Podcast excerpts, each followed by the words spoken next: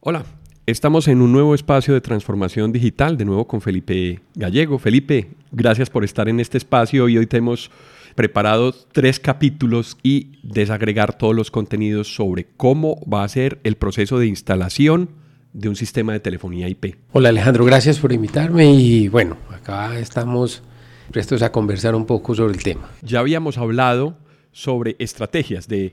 Teníamos un podcast anterior que las personas que quieran escucharlo pueden encontrarlo, es el episodio número 2 y en ese episodio tratamos como temas de estrategia. Hoy nos vamos a meter un poquito más a ese proceso de preparación para la instalación de un sistema de telefonía IP.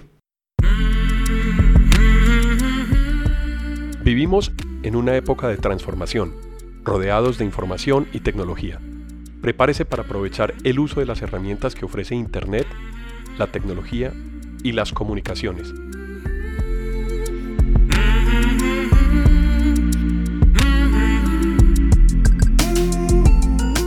Conózcalas y aprenda cómo usarlas mejor. Bienvenidos.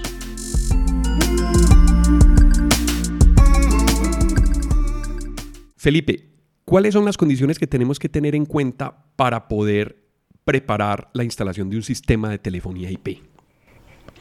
Pues mira, yo creo que es importante el dimensionamiento, o sea, tener claro eh, el dónde se va a instalar, cuántas, como las cantidades, eh, en este caso la mayoría de las soluciones de telefonía IP uno las puede como dimensionar por, por, por varios elementos. El primero es ¿Cuántas personas van a estar conectadas a esta solución de comunicaciones? Estamos hablando de extensiones. Entonces, lo, primero sería hacer un análisis de cuántas extensiones vamos a tener operativas.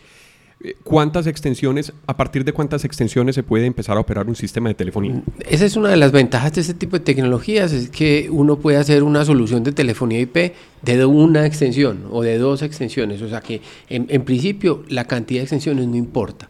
Pero pero sí es el momento en el que uno tiene que analizar varios aspectos. Uno es la cantidad, lo que tú decías. O sea, ¿cuántas personas van a tener un teléfono?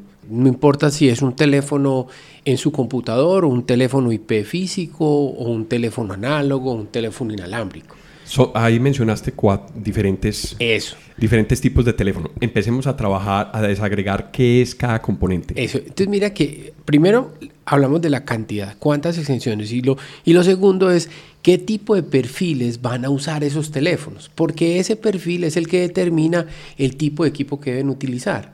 Sí, en este caso, uno, pues si uno va de importancia desde el punto de vista de comunicaciones, entonces, primero, ¿cuántas de esas extensiones van a prestar un tema de servicio? Sí, es el caso de las recepciones, las áreas comerciales, o sea, ciertas, eh, ciertos perfiles que necesitan que su teléfono tenga unas funcionalidades adicionales, porque son perfiles que necesitan hacer manejo de varias llamadas simultáneas, conferencias, transferencias.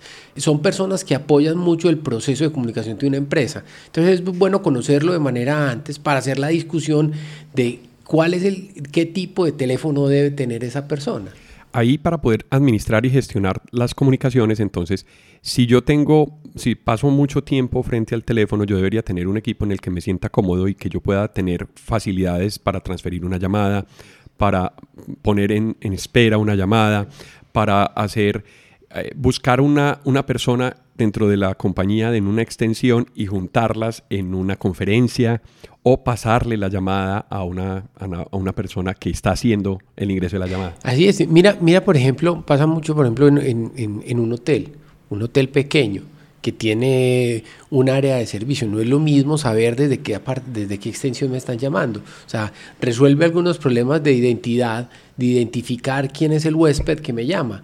O lo mismo, un área de cafetería que trabaja en una empresa y que le van a hacer una solicitud, pues eh, ya sabe que quien lo llama es de la secretaria de gerencia o que lo están llamando desde el área de producción. Entonces, identificar quién me está llamando es, es importante, ¿cierto? Ok, hablaste de un equipo que sería un teléfono, un teléfono físico, ¿sí? Pero hablaste también de un teléfono en el computador. ¿Cómo funciona el teléfono en el computador? Bueno, es correcto. Digamos que este tipo de tecnologías me dan la posibilidad de tener, uno, teléfonos en, distintos tipos de teléfonos. Uno es un teléfono por software, también conocido como softphone. Softphone. Como softphone. Y, y, ese yo lo puedo tener instalado en cualquier dispositivo. Entonces, un teléfono inteligente, un smartphone, lo puedo tener instalado en una tableta, lo puedo tener instalado en un computador. ¿Cierto? ¿Cuáles son las ventajas de estos? O sea, las ventajas de estos es que, digamos, quienes lo tienen en, el, en la tableta, en su celular o en un computador portátil, pues van a tener la movilidad de esa extensión. Tiene ciertas ventajas, pero también tiene ciertas desventajas. Es correcto, porque digamos que las ventajas están asociadas, digamos, a que está usando un dispositivo que tiene unas características de movilidad, que le facilita llevarlo, la flexibilidad que es un software. Tiene las desventajas de que no es un equipo potenciado para uso exclusivo de telefonía, lo que sí sucede con un teléfono IP, ¿cierto? Entonces quiere decir que cada vez que mi teléfono no tenga batería, esté apagado, cada vez que mi computador tenga alguna falla técnica y, digamos que no esté lento, su procesador ocupado por algún, por algún defecto, por, por un virus, ese tipo de situaciones pues va a deteriorar, digamos que todo lo que el computador se hace, en este caso también el tema de las llamadas. Por supuesto, ahí va a haber problema de calidad de llamadas. Así es. Porque el CPU o el computador no va a estar trabajando. Memoria, CPU, disco. O sea, el día que, cualquiera de las variables de la salud del equipo estén afectadas, va a afectar la telefonía. Entonces, si miras, el, e, e, esa discusión inicial es muy valiosa y es, y es el momento. Por eso la invitación también de todos es, es hacer los proyectos, tal vez esta es la más importante pensar, pensar, qué se quiere. Así es, pensar. ¿Cuál es el objetivo? Claro, porque es el momento en donde muchas veces la determinación de pasar a telefonía IP ha sido motivada por una o dos aspectos. Hay gente que lo hace por costos, hay gente que lo hace por necesidad de conectividad, hay gente que lo hace porque ya su plataforma está obsoleta y quiere pasar a una más moderna. Renovar. Renovar. Y entonces resulta que hay distintos motivos, pero, pero ese es el momento, bueno, si bien hay un, hay un motivo por el que estoy abordando el proyecto, es el momento en el que hay que conocer más para planear, porque lo que, lo que sí es cierto es que este tipo de tecnologías me da la posibilidad de hacer muchas cosas que antes no se hacían, ¿cierto? Entonces, digamos que eh, antes las plantas eran tan básicas, tan sencillas, que, digamos que no, no tenía mucho sentido hacer esta discusión. ¿Por qué? Porque todo el que quería escoger un teléfono que tuviera unas funcionalidades muy particulares, pues estaba hablando de, unos costos muy altos. Mientras que ahorita tú encuentras unos precios muy competitivos para, los, para, teléfonos que reúnen las características que tienen hoy. Entonces, te voy a poner un caso muy sencillo. Eh, la persona quiere una diadema inalámbrica. O sea, él dice, no, yo no solo, yo, yo voy a hablar mucho tiempo, pero yo, yo quisiera una diadema, pero, pero yo sí quisiera algo que no tenga cables. Yo quisiera... Comodidad, aspectos de comodidad.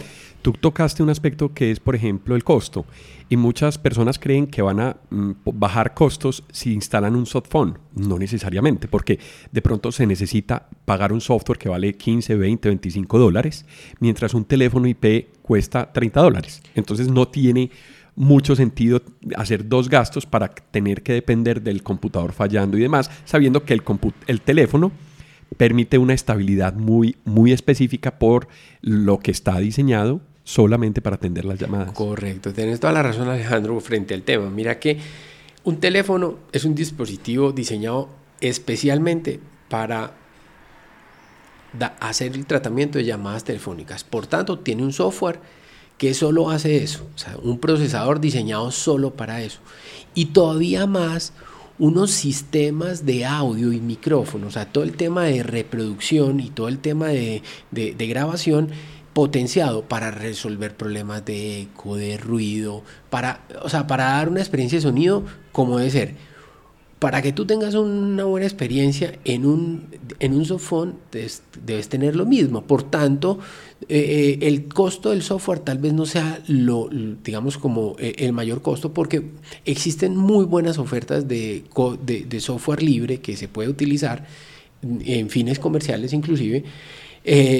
El problema está más en que necesito una buena diadema, o sea, un buen dispositivo para escuchar, porque yo no voy a prender mi computador, dejarlo en altavoz y todo el mundo escuche lo que estoy hablando. Por tanto, cuando paso al tema de tener una buena diadema, entonces se presentan dos cosas. Uno, lo que vale una buena diadema, una diadema que tenga un buen sonido, que tenga eh, un, buen micrófono. Ese es y lo segundo, cuánto dura. O sea, la vida útil de una diadema, ¿cuánto es? Y la vida útil de un teléfono. estamos hablando de un dispositivo que puede tener 3, 4, 5 años de vida útil frente a uno que sin duda eh, puede ser máximo de un, un año en, el caso de la diadema. En el caso de la diadema. O sea, entonces como tal, ahí la discusión no, no está asociada solo al costo, no es el costo, sino más bien como las condiciones de espacio. Muchas veces hay quienes dicen, hoy es más complicado adecuar lugares de trabajo y uno dice, ah, yo, yo quisiera tener mis manos libres, tener la posibilidad de ser productivo, usar mi computador, pero, pero también tengo un área de trabajo más pequeña. Entonces, digamos que ese tipo de variables son las que hay que hacer, que, las que hay que discutir. Cuando uno llega a una compañía y le pregunta al equipo con el que está explorando cómo hacer el proyecto, eh, ¿cuántas extensiones van a utilizar? Inmediatamente le pregunta cuáles son los perfiles que las van a usar, empieza a entrar en esos detalles, porque lo siguiente que le dice, bueno, esas personas, ¿dónde están ubicadas? ¿Qué espacios tienen? Y lo otro, cómo son sus roles dentro de la organización, porque finalmente puede haber un teléfono que es un, eh, un área de una sala de juntas, pues no es lo mismo un lugar ocasional que casi no se usa, que, o, que al contrario, no es una sala de juntas de un sitio que se la pasa siempre ocupado. Entonces mira que ahí llega la discusión donde usted le gustaría evaluar más bien tener un speaker, un, tipo de dispositivo de, comunicación para que puedan hacer teleconferencias entonces, mira, mira, pero, pero cuando llegamos, por ejemplo, a la persona de la bodega, que es una persona a la que la llaman, y, esa persona lo que menos quiere es estar frente al computador porque quiere una estantería, verificar algo. Quiero... Entonces ahí es donde dice, no, yo necesito un inalámbrico, pero un inalámbrico que fuera de eso, eh, reúna, te pongo casos, o sea, debe ser un inalámbrico que use una tecnología que no ponga en riesgo la seguridad industrial. Porque resulta que acá no se pueden tener celulares, no se pueden tener cierto tipo de cosas que van en unas frecuencias muy altas. Por el tipo de negocio. Por el riesgo, por las cosas que hay. Entonces dice, ah, no, entonces tiene que ser otra tecnología. Entonces, finalmente, parecería ser que es un tema eh, como... A veces hablamos de muchas variables y no es por hacerlo complejo, sino al contrario, por por abrir un espacio que hoy afortunadamente se puede dar, se puede hacer para uno poder hacer una solución de telefonía IP a la medida. Exacto, exacto. A la medida. Ajustada a las necesidades de cada cliente. Correcto. Porque, y, mira que eh, casi que estamos discutiendo hoy solo, solo aspectos. Primero, de cantidad y segundo, de cuáles son los perfiles y más o menos el uso que cada uno le da. Perfecto. Entonces, ya sabemos que tenemos equipos, pueden ser teléfonos IP, pueden ser eh, teléfonos IP con diadema, pueden ser softphone con diadema también, pueden ser teléfonos inalámbricos y pueden ser también teléfonos convertidores. Es decir, yo puedo convertir. Conservar telefonía análoga y usar un adaptador que me esté convirtiendo eso a telefonía digital. Eso tiene ciertas desventajas y ciertas ventajas también. Hablemos de las desventajas que tiene y luego hablamos de las ventajas. Pues mira, la desventaja es que finalmente yo me estoy quedando con una tecnología análoga. Eso anterior. anterior. Esa tecnología análoga, digamos que, eh, digamos que tiene unas características eh, desde el punto de vista de eh, físicas que hace que los dispositivos que estoy usando no tengan las mismas funcionalidades que tienen los nuevos dispositivos. ¿sí? Yo voy a seguir usando un teléfono convencional. Por ejemplo, entonces, transferir una llamada sería un poquito más complicado que en un teléfono IP. Así es. Eh, poner en espera también. También. Esas funcionalidades cambian un poco y de pronto tiene que aprender uno a manejarlas de, cierta forma. Lo que sucede es que eh, eh, en qué momento son una ventaja, por ejemplo, cuando las compañías tienen ya, digamos, yo necesito conectividad o teléfonos en muchos lugares, pero en realidad son de bajo uso. Entonces, adicionalmente, e, esa es telefonía que ya tiene todo un cableado análogo de cobre distribuido en un edificio muy grande. Entonces él dice, hombre, esto es de bajo uso, lo importante es poder tener el lugar para hacer o traer una llamada. Generalmente la operación es contestar o hacer una llamada. Así Esa sería algo de O lo otro también es que hay unas dificultades de distancia. Todo el tema de telefonía IP supone que tienes comunicación de red LAN, ¿cierto? O por lo menos red LAN o red Wi-Fi. ¿cierto? Redland sería la red del cable del, computador que uno le conecta Así es. al equipo. Eh, exactamente. Mientras que la tele... Entonces, y ahí tenemos como unas limitaciones de, dependiendo de las tecnologías, de unas distancias. Entonces tú llegas a, un campus y, muy probablemente no siempre vas a encontrar un punto de red en cada lugar. Mientras que ah, mm, el tema de telefonía análoga muchas veces ya ha sido resuelto. ahí sí tiene uno puntos, que están a, 300 metros de, la planta. Entonces, entonces, lo que muchas veces se puede hacer es, en este caso, es reutilizar eso. Entonces, las ventajas de la telefonía análoga diríamos que está en que uno, eh, yo puedo tener eh, reutilizar parte de la infraestructura que ya tengo. Eso, eso le va bien a los costos. ¿Por qué? Pero además tiene que comprar uno el adaptador. Completamente. o sea, digamos que cuando, le, no, y cuando le digo que le va bien a los costos, es que muchas veces eh, yo no tengo que comprar el teléfono. O sea, yo tengo que comprar el adaptador, pero no tengo que comprar el teléfono. O lo otro es que no tengo que llevar un punto de red. O sea, porque a veces, porque muchos dicen, muchos dicen, bueno, voy a colocar un nuevo teléfono IP pero el teléfono IP va a necesitar energía y red. Y muchas veces por temas de espacio no tengo un punto de red adicional o, no tengo energía.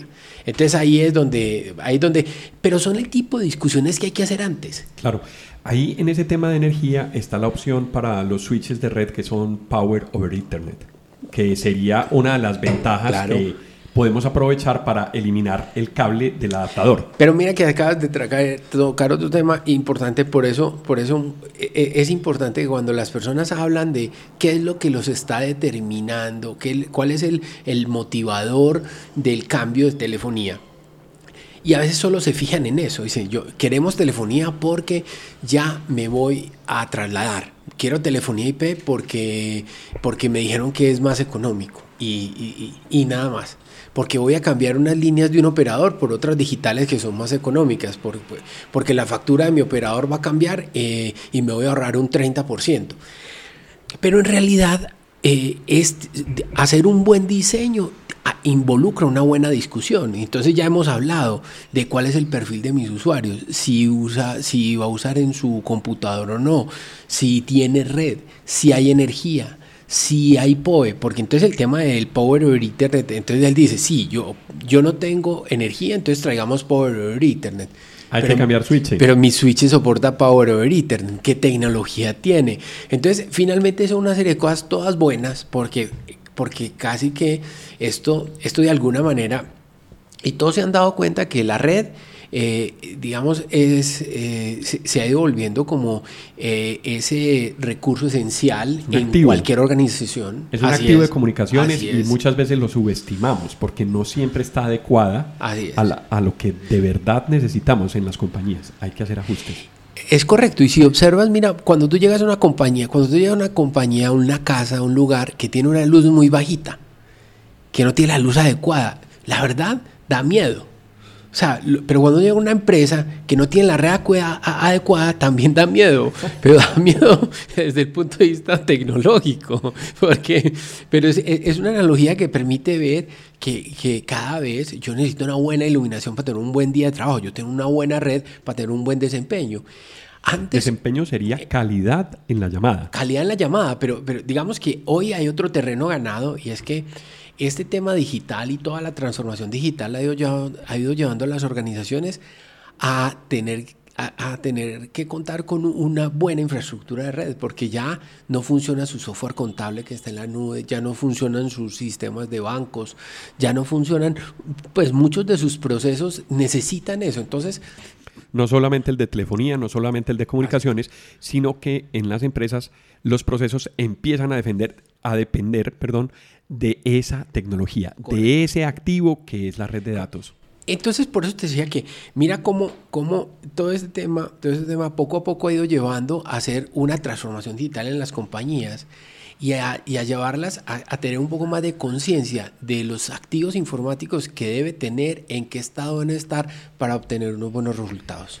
Para que cerremos el tema de la red, ¿tú qué opinas sobre la operación de las llamadas telefónicas en redes inalámbricas, por ejemplo en los, en los eh, teléfonos inteligentes o en las tablets o inclusive directamente desde el computador. Mira, el tema, la telefonía IP digamos que es, un, es una evaluación real, una evaluación real del estado de la red de las compañías. Porque a diferencia de los demás servicios, eh, la telefonía es la que permite que cada usuario perciba de qué calidad es esa red. Te lo, te lo digo en otras palabras, una persona que hoy eh, envía o recibe un correo o que ve un video, todas este tipo de tecnologías ya tienen, digamos, eh, inmersas las posibilidades de hacer un manejo de, de, las condiciones buenas o reguladas de la red. Por ejemplo, en video, el buffering. El buffering. Cuando empiezan a ver un video, él se, él se, él se paraliza 10 segundos, 15 segundos, 20 segundos, hasta que hace un buffer. Dice, este tipo de red me lleva a que yo tengo que hacer un buffer de tanto, de tanto, no sé, de 2 megas, de 3 megas, de, de 50 megas, para poder hacer una reproducción continua de, de lo que estoy haciendo. Eh, pero eso no lo percibe el usuario. El usuario, mientras está hablando, eh, empezó y tuvo su experiencia viendo su video. Cuando envió, le debió enviar, él, él asume que ya llegó, pero en realidad no sabe que su computador está, está transmitiendo. Una llamada no se permite eso. Una llamada es en tiempo real y en el instante en el que yo no transmití algo, generé un silencio, generé un silencio y eso inmediatamente eh, pierde un paquete y la persona ahí es donde empieza a escuchar esos entrecortes. Que solo me llega un paquete, después me llega otro y finalmente... Por tanto, la telefonía IP es, es, digamos que es quien permite ver de qué calidad es mi red. Ahora, una cosa que hay que entender con telefonía IP es que la telefonía IP no demanda muchos recursos de la red. La telefonía IP, para hacer una analogía, la telefonía IP es, eh, son un montón de paquetes pequeños. O sea, se necesita disponibilidad de la red, pero no consume grandes cantidades de ancho de banda. Es correcto. Entonces, para usar un ejemplo, la telefonía IP es como una bicicleta en un sistema de transporte en donde ella, ella siempre tiene que encontrar por dónde pasar. Pero, pero si se atraviesan dos tractomulas, no dejan pasar a nadie, pues por más bicicleta que sea, no va a tener forma de llegar. Entonces, eh, cuando yo tengo sistemas de redes bien administradas, yo tengo la posibilidad de priorizar o reservar canales para que siempre la bicicleta tenga sus, sus 50 centímetros. Entonces, en la medida en que yo puedo tener redes de esas, voy a tener buena calidad. Eh, muchas de las personas, digamos, dicen, yo ya tengo Wi-Fi, eh, pero los usuarios lo saben. Hoy hay otro tipo de servicios en donde ellos ya van detectando de que, de que es muy complicado ir a trabajar en la bodega, es muy complicado trabajar en el nivel 2, muy hasta acá no llega una buena señal. Entonces ellos ya traen de alguna manera identificado ese, digamos como esas debilidades de la red. Em, para dar una, respuesta un poquito más corta y simple es, la red eh, es clave para este servicio, eh, digamos, es, esencial, es por donde se transportan los paquetes. Y si yo no tengo una red que me reserve el ancho de banda mínimo que cada llamada necesita, más los tiempos de respuesta, eh, voy a tener problemas voy a tener, así. Bueno, ¿cuánto es ese ancho de banda? Pues mira, una forma exagerada de decirlo es 100K por cada llamada. Eso quiere decir, y, estamos hablando de llamadas activas. Digamos que ese 100K tiene un overhead ahí de... no, claro, porque en principio, en principio tú, tienes, tú puedes tener llamadas de 30K con unas compresiones y unas calidades y todo el tema. Eh, eh, eh, en las llamadas pasa lo mismo que te pasa cuando escuches música. O sea, que, que tú puedes escuchar música con una fidelidad y una definición muy alta o música con una un poquito más bajita, pero igual se entiende, ¿cierto? Entonces acá hay calidades de ese tipo de, digamos, de, llamadas. Eh, eh, eso es lo que hace que yo use un poco más de ancho de banda o menos ancho de banda. Pero, pero una forma exagerada y simple de hacerlo es, tú debes garantizar 100K por cada llamada activa. Una compañía que tenga 400 empleados no mantiene 400 llamadas. Una, compañía que tenga 400 empleados muy probablemente mantiene 50. entre 50 y, dependiendo de la actividad de la compañía, 50 y 80 llamadas. Y puede que esas llamadas sean simultáneas internas o puede que estén llamándose hacia afuera también. entonces no es lo mismo llamar entre una extensión hacia afuera. Y entonces ahí viene, ahí viene el punto, ahí viene el siguiente punto y es eh, yo debo garantizar no solo un ancho de banda en la red local, sino también en la red externa, porque muchas de estas, digamos, la telefonía IP que, que, lo que busca es ser usada para interconectar sedes. Entonces yo debo tener claro esa, digamos que esas disponibilidades de ancho de banda en los canales con los que me conecto con las otras sedes o con mis proveedores. Bueno, hablemos un poquito por qué es importante esa red externa. Porque ya sabemos que entre extensiones se considera como si tuviéramos una llamada interna. ¿Por qué se llama interna? Porque no, la planta la atiende, la planta IP la atiende y la distribuye a una misma extensión conectada a esa misma planta. Eso sería una llamada interna. Una llamada externa es cuando yo ya necesito hacer una llamada a un número telefónico que hace parte de la red telefónica básica conmutada, que requerimos un operador. Ahí es donde necesitamos una línea. Así es, correcto. que, suele ser, ser llamado como una troncal. Ah, ok. El número la, troncal entonces agrupa varias líneas en una sola conexión, digámoslo así, en un solo medio de conexión. Así es. Así es. Eh, eh, eh, entonces ahí vienen varios temas de dimensionamiento. Primero, estuvimos dimensionando, hicimos una pregunta que era, ¿cuántas extensiones tiene y qué perfiles tiene? En qué red hay, cómo es su infraestructura, quién va a tener softphone, quién tiene un teléfono IP, quién va a ser un teléfono inalámbrico. Pero luego la siguiente pregunta es, bueno, yo, ¿cuántas llamadas simultáneas quiero tener hacia la calle, por decirlo, hacia, hacia eh, la central pública telefónica. Entonces, ese es el siguiente punto, porque eh, ahí es donde eh, yo debo tener, primero, hay dos aspectos, un tema de servicio y un tema de costo. El tema de servicio es que si yo tengo una compañía y quiero que cada vez que me llamen poder tener líneas para recibir esa llamada, debo tener la cantidad de accesos disponibles. Ah, eso es lo que se conoce como simultaneidad. Correcto. entonces él dice, ah, no, es que mira, yo, yo voy a tener, este es un servicio de soporte, acá siempre hay cuatro llamadas al área de soporte y hay más o menos unas seis llamadas disponibles en, entre las otras áreas, entonces eso me dan diez. Eh, yo, yo debería tener pues por lo menos unas 15 accesos para garantizar que tengo una capacidad adicional para, cubrir picos. Para cubrir picos y ese tipo de cosas. Hoy la telefonía IP me deja, me deja construir un, digamos, una estadística de uso de una manera muy fácil y a partir de ahí poder dimensionar exactamente cómo debe ser. Cuando estoy pasando de telefonía análoga a telefonía digital, muchas veces las compañías ignoran eso. Entonces ahí tienen dos caminos. Uno, yo me migro con lo que tengo, ¿cierto? Asumiendo de que es posible que, esté funcionando bien, que no se conozca que hay un problema. O lo otro es, eh, digamos, iniciar el proceso, pero teniendo claro que el primer mes se va a medir para ajustarlo. ¿Cuál es el, tema a considerar? Es que muchos de los operadores que prestan sus servicios cuando te venden tus líneas te hacen firmar contratos de un año. Y en ese momento eh, estamos, eh, estamos hablando que ellos me dejan crecer, pero el contrato no me deja de crecer. Entonces ahí hay que ser prudentes a la hora de escoger la cantidad de líneas que contrato de tal manera de que lo, digamos, de que sí tenga esa posibilidad de, hacer ese reajuste en ese mes. Que sería pues un tema administrativo, un tema contractual. es correcto.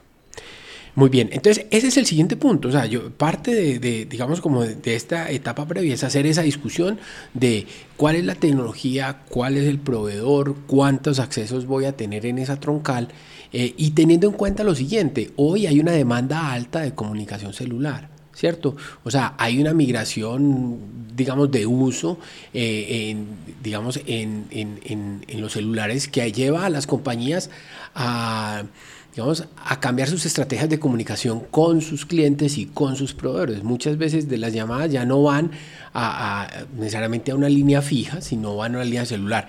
Eso también me abre la posibilidad de dimensionar bien esas troncales, porque yo hoy puedo tener distintos tipos de troncales que me dan unas tarifas distintas y unos costos distintos a la hora de, digamos, como a la hora de hacer mi implementación de telefonía. Ahí, ahí se, se abre una discusión importante y es que es también analizar quién llama a la organización. Si llaman desde un celular, si llaman desde un teléfono fijo y poder abrir los canales suficiente como para que las personas puedan tener espacio de, para que ingrese la llamada.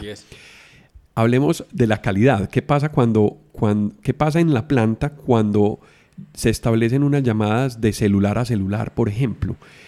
¿Qué, qué, se puede esperar en la calidad y qué diferencias hay con las llamadas que se hacen de fijo a celular o larga distancia también? Porque también es posible que se necesiten planes de larga distancia porque la compañía puede tener sedes o relaciones con, con otros países.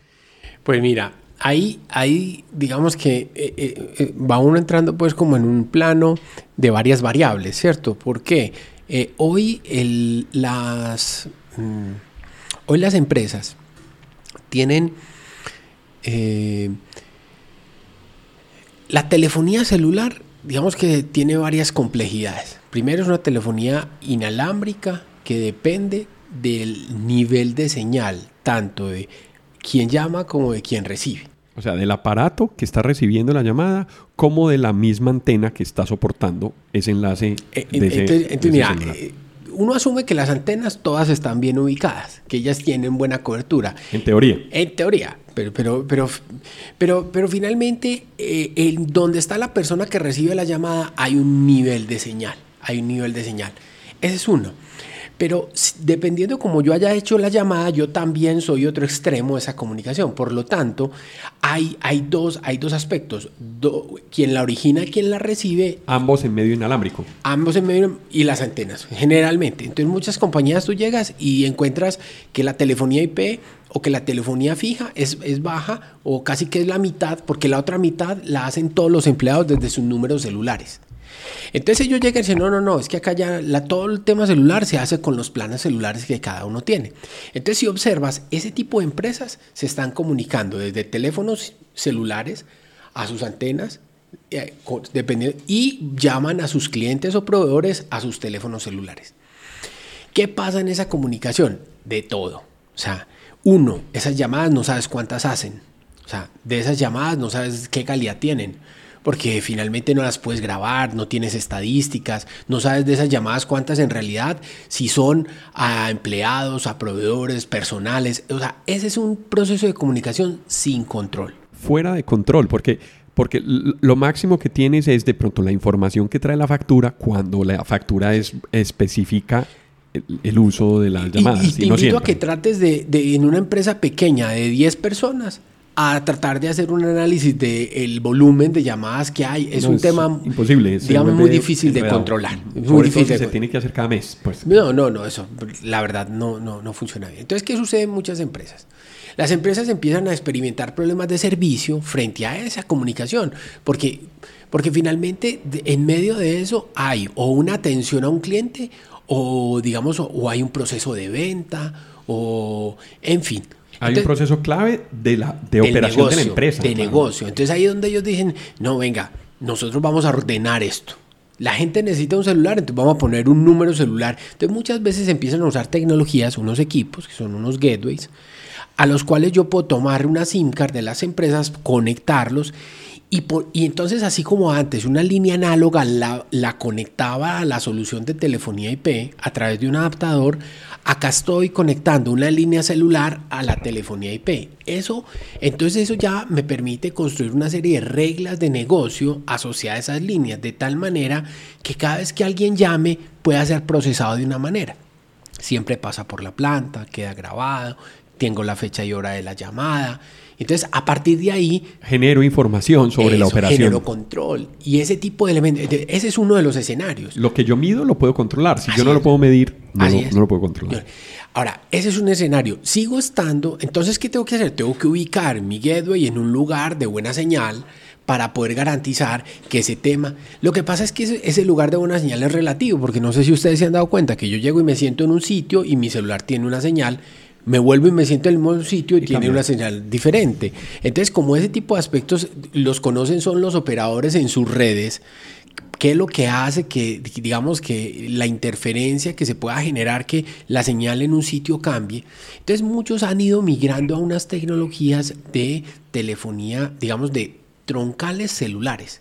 Ese es un concepto interesante porque este concepto saca la mitad del problema y los operadores ya le empiezan a entregar a, las empresas una troncal con numeración celular, pero que está conectada a la red telefónica celular. Por cable, físicamente. Por cable, por cable. Es como si tuviéramos una troncal de línea fija, pero en realidad esta es a la central a la telefónica central cel- celular. así es. Entonces, como tal, esa llamada digital se ahorró la mitad del salto a la antena y de la antena a la red. Va derecho a la red. Por un medio que está confinado, por un medio que está diseñado para eso Así y es. que se puede controlar. Entonces, más. mira qué interesante, porque entonces yo ya casi que me llevé a los problemas de calidad de la llamada Bajaste a la mitad. asociados, asociados Al origen. a- al tema del destino. Pues Ah, bueno, del destino de ca- del destino de cada llamada. Sí. Entonces, eso los dejé, lo- ya lo dejé, digamos que lo arrojé a la mitad. Entonces, eh, eh, esto a veces, yo no sé, puede ser un tema que, que, que se va volviendo un poquito complejo, es un poquito técnico, pero, pero, Pero es necesario, porque es que finalmente, si uno, si uno mira, pues por, de- por encima de, este- de esta mesa, lo que hay es ventas, servicio al cliente, soporte, hay negocio, hay, hay, hay utilidades. Entonces, lo, lo que tratamos de hacer es, eh, digamos que, plantear elementos que hay que considerar para que ese sistema funcione bien. Y las compañías lo saben, o sea, las compañías lo saben, por eso digamos que se, se asesoran bien, planean bien y hacen las cosas porque se encuentran que eh, hoy en este tema, digamos, eh, en una época digital, es muy importante tener eh, los recursos que los clientes están exigiendo, ¿cierto? Entonces, por eso es importante como eh, hacer como toda esta discusión. Por tanto, eh, la, la respuesta a lo que tú decías ahorita, listo, ese tema celular o la calidad de la llamada de qué depende, pues acá hablamos de un aspecto donde está la mayoría del- de la falla, pero, pero yo siempre de ahí hacia atrás debo tener un servidor que tenga las capacidades adecuadas y un canal de comunicaciones en el componente, eh, digamos, troncales o WAN sí. o LAN que tenga las capacidades necesarias. Bueno, ya estamos llegando a la planta, que sería el tema del próximo, del próximo episodio. Yo creo que al- alcanzamos a analizar con muy buen nivel de detalle qué debemos tener en cuenta para poder prepararnos para el proceso de instalación, cuáles son las condiciones, eh, digamos que de negocio que tenemos que cubrir, cuáles son los recursos con los que podemos contar. Felipe, muchas gracias. Esperamos tenerte entonces muy pronto para el próximo capítulo y continuar con el nuevo eh, eh, episodio que sería sobre el proceso de instalación. Claro que sí. Bueno. Con mucho gusto, Alejo. Muchas gracias. Bueno, ya ustedes saben que empezamos una nueva serie. Esta serie es sobre el proceso de instalación. Pueden escuchar independientemente los podcasts a medida que vayan saliendo y pueden escuchar también el podcast número 2 que sería el podcast de estrategia. Nos encontramos entonces en otro momento de transformación digital. Él fue Felipe Gallego, yo soy Alejandro Peláez. Hasta pronto.